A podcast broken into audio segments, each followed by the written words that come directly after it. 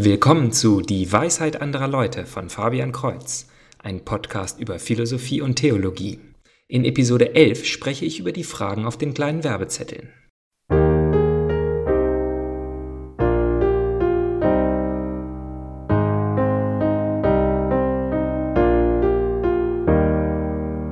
Ich habe nun schon mehrere Episoden mit etwa zwei Stunden Inhalt aufgenommen und um den Podcast etwas bekannter zu machen, kleine Werbezettel gedruckt und verteilt. Dabei ist mir aufgefallen, dass ich möglichst viele verschiedene Fragen beantworten möchte, aber noch gar nicht alle im Podcast beantwortet habe. Deswegen möchte ich zu jeder Frage eine kurze Antwort heute geben. Die Fragen sind, was bedeutet Anthropologie? Gibt es heute noch Häresien? Was ist so Besonderes an Maria? Wer war dieser Thomas von Aquin? Der Typ heißt echt Justin der Märtyrer? Brauche ich Religion, wenn ich spirituell bin?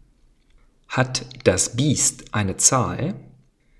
Wer hat die Bibel geschrieben? Wer waren die Kirchenväter? Wer oder was ist eigentlich Gott?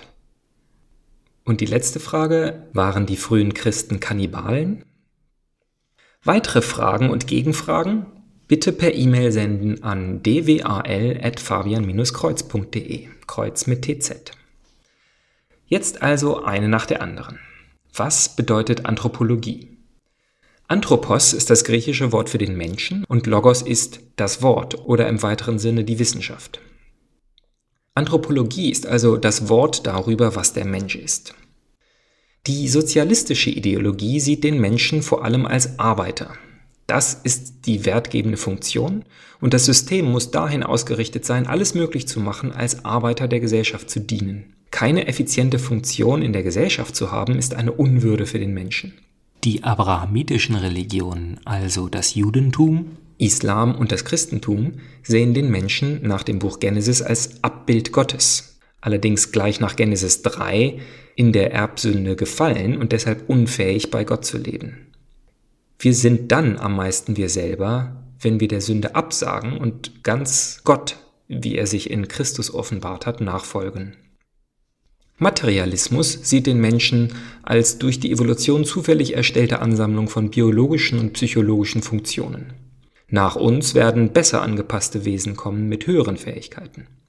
Offiziell gibt es kein direktes Ziel, aber letztlich machen wir den Prozess kaputt, wenn sich nicht nur die Starken und Klugen fortpflanzen. Buddhismus sieht die Welt als Traum und unser Leben als eine Art Unruhe in der ewigen Gleichheit. Es sollte unser Ziel sein, der ganzen Welt abzusagen und unser Wesen ganz neutral zu machen. Im Hedonismus ist das, was uns glücklich macht, auch das, was moralisch gut ist. Der Mensch ist wie jedes andere Tier also ein Haufen Gefühle und Instinkte und damit selber Maßstab des Sinns des Lebens. Zweite Frage. Gibt es heute noch Häresien? Über Häresien habe ich bereits zwei Podcasts gemacht. Damit habe ich aber nicht einmal an der Oberfläche gekratzt und werde sicher noch weitere Episoden widmen oder das Thema immer wieder mal ansprechen. Eine Kurzantwort ist, Häresie ist die sture Ablehnung von bestimmten Glaubensaussagen, ohne gleichzeitig das ganze System abzulehnen. Es gibt sie heute mehr denn je, immer da, wo wir die Lehre nach unserer Moral beurteilen, statt unsere Moral vom Glauben führen zu lassen. Was ist so Besonderes an Maria? Ach, Maria, unsere Königin und Mutter. In meiner Kindheit habe ich so gut wie nichts über sie gelernt. Als erstes habe ich gehört, dass viele Protestanten ganz vehement gegen sie sind und den Katholizismus alleine ihretwegen ablehnen. Und dennoch spüre ich ihre Hilfe auf meinem Glaubensweg am stärksten. Definitiv mehrere eigene Episoden über dieses Thema. Viertens, wer war dieser Thomas von Aquin?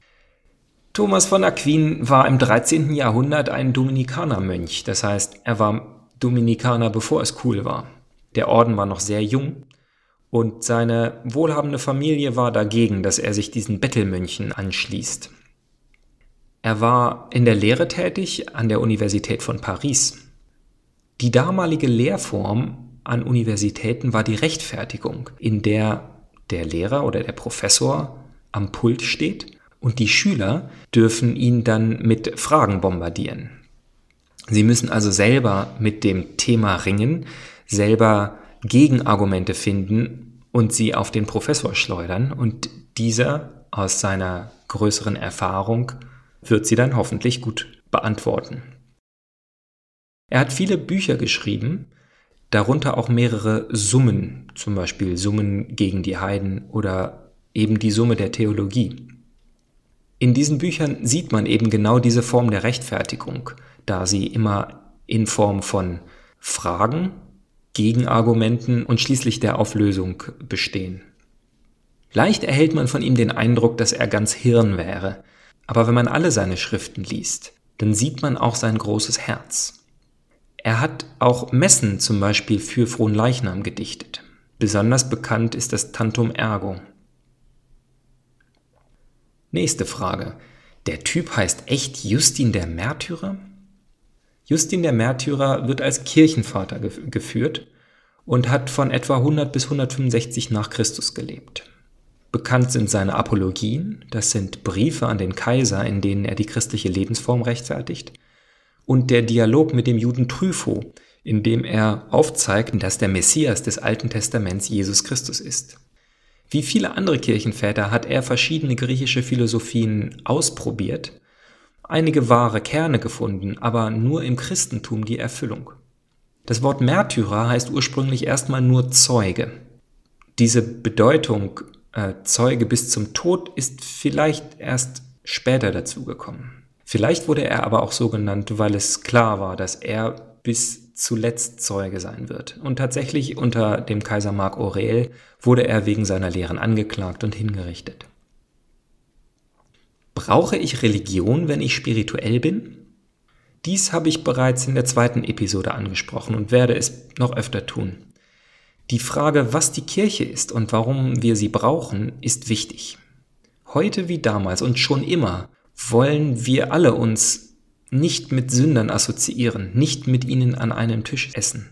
Damals wie heute spalten sich also immer wieder solche ab, die besser und heiliger sind, um ihre eigene bessere und heiligere Gruppe zu bilden. Und mit dem modernen Individualismus führt dies schließlich zu der Idee, dass der Glauben eine ganz private und persönliche Sache zwischen mir und Gott ist. Zu diesem Thema oder eher dagegen kann ich besonders Dr. Tim Gray empfehlen oder ganz einfach die Bibel zu lesen. Hat das Biest eine Zahl? Die Zahl 666, die nach der Offenbarung des Johannes die Zahl des Untiers ist oder des Antichristen, habe ich in Episode 8 erklärt. Die Zahl 6 hat bereits seit Genesis die Bedeutung der Unvollkommenheit, des Nichtgöttlichen. Die Juden hatten wie auch die Römer keine eigenen Zeichen für die Zahlen. Wir heutzutage haben ja auch die arabischen Zeichen als Zahlen. Und so haben sie ihren Buchstaben Zahlenwerte zugeordnet. Da liegt es natürlich auf der Hand, Zusammenhänge zwischen den Zahlenwerten verschiedener Namen zu sehen und zu suchen. Und so hat sich eine lange Tradition von Rechenübungen entwickelt, die Gematrie. Wenn ein Name, wie zum Beispiel der eines brutalen römischen Kaisers, diese Zahl der Unvollkommenheit, die sechs, dreimal, also vorne in der Mitte und hinten enthält, dann ist das wohl erwähnenswert. Johannes sagt damit außerdem, dass man den zukünftigen Antichristen daran erkennen wird, dass er versucht, sich als Gott aufzutun, aber bei genauerer Betrachtung überall zu kurz kommt. Wer hat die Bibel geschrieben? In Episode 6 habe ich über die Verlässlichkeit der Bibel gesprochen, also wie wir wissen können, ob unser Text heute dem Original entspricht. Und die Antwort ist ein überwältigend klares Ja. Dazu habe ich ein weiteres Video von Pater Mitch Pakwa in die Beschreibung gestellt.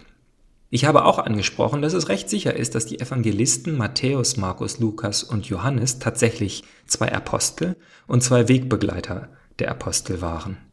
Der kürzlich erwähnte Kriminalpolizist Jim Warner Wallace weist dies auch in seinem Buch Cold Case Christianity gut nach. Weniger sicher ist man sich bei den Briefen, die dem Paulus zugeschrieben werden. Zwar steht in den meisten definitiv drin, dass Paulus der Absender ist, aber es gibt stilistische Unterschiede zwischen den Briefen. Das kann natürlich daran liegen, dass Paulus oft nur diktiert hat und jemand anders, wie zum Beispiel Markus, geschrieben hat, aber Beweise haben wir nicht. Und erst zum Ende des vierten Jahrhunderts wurde der Kanon der Bibel schriftlich festgehalten. Und erst das Konzil zu Trent hat um 1550, also im Rahmen der Reformation, die Liste der Bücher und Briefe definitiv festgehalten, da sie nämlich von den Reformatoren angezweifelt wurde. Die Kirche definiert ihre Lehre immer erst dann dogmatisch, wenn eine lange Tradition angezweifelt, debattiert und schließlich offiziell entschieden wurde. Das äußerst interessante Thema des Deuterokanon möchte ich im Beispiel des Buchs Esther in einer späteren Episode ansprechen. Wer waren die Kirchenväter? Die Kirchenväter sind prominente Gestalten aus, dem, aus den ersten Jahrhunderten nach Christi Tod und Auferstehung. Wir haben viele Briefe, Polemiken, Apologien und Predigten von Bischöfen und Kirchenlehrern aus dieser Zeit.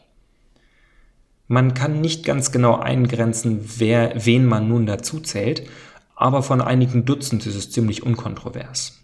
Nicht alle, die damals geschrieben haben, sind orthodox. Es gab auch viele Sekten und Häresien. Als Kirchenväter sehen wir aber die an, die aufgrund ihrer apostolischen Lehre, also dem, was sie von den Aposteln und deren Schülern gelernt haben, von der Kirche im Ganzen als richtig an. Einige Namen sind Polycarp, Irenäus, Justin der Märtyrer, Augustinus, Clemens von Rom. Viele Werke in deutscher Übersetzung werden von der Universität Freiburg bereitgestellt unter dem Namen Bibliothek der Kirchenväter. Auch dazu ein Link in der Beschreibung. Wer oder was ist eigentlich Gott? In Episode 9 habe ich mit den philosophischen Beweisen für Gottes Existenz angefangen, mich an dieses Thema heranzutasten. Letztlich ist diese ganze Podcast-Serie dieser Frage gewidmet.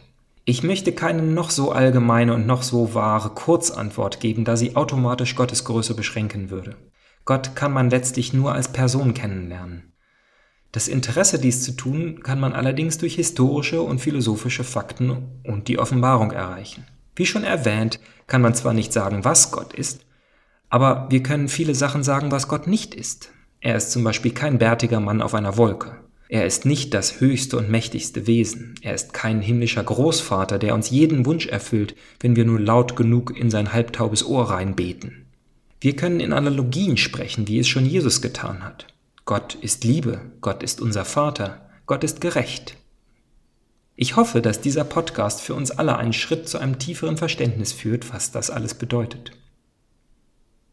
Und die letzte Frage.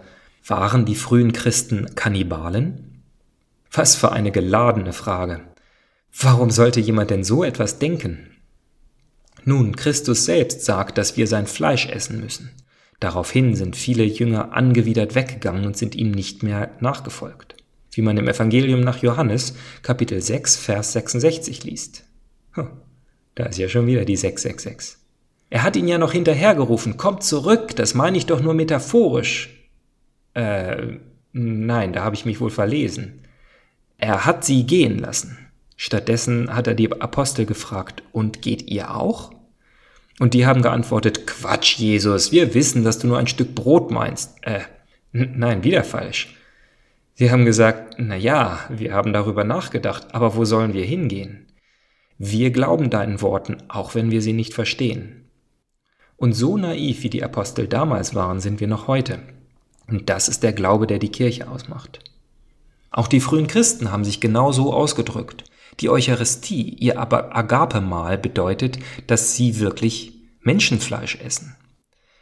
Das haben auch die Nichtchristen gehört. Eine der römischen Anklagen gegen sie war also der Kannibalismus. In ihren Verteidigungsschriften sagen die Christen aus, dass dazu kein Menschenopfer dargebracht wird. Das liest man eben genau in den Apologien von Justin dem Märtyrer. Im Gegensatz zu den Heiden ist es Christen nicht erlaubt, Babys aus ungewollten Schwangerschaften auszusetzen oder zu töten. Sie sagen allerdings nicht, dass sie kein Fleisch, sondern nur Brot essen würden, obwohl das doch das schlagende Argument wäre, wenn es so wäre. Nun, damit sind wir mit den Fragen durch. Weitere Fragen? Besonders interessante Themen? Widersprüche, Kritik? Sende eine E-Mail an dwal.fabian-kreuz.de. Kreuz mit TZ. Also bis zum nächsten Mal, Gottes Segen.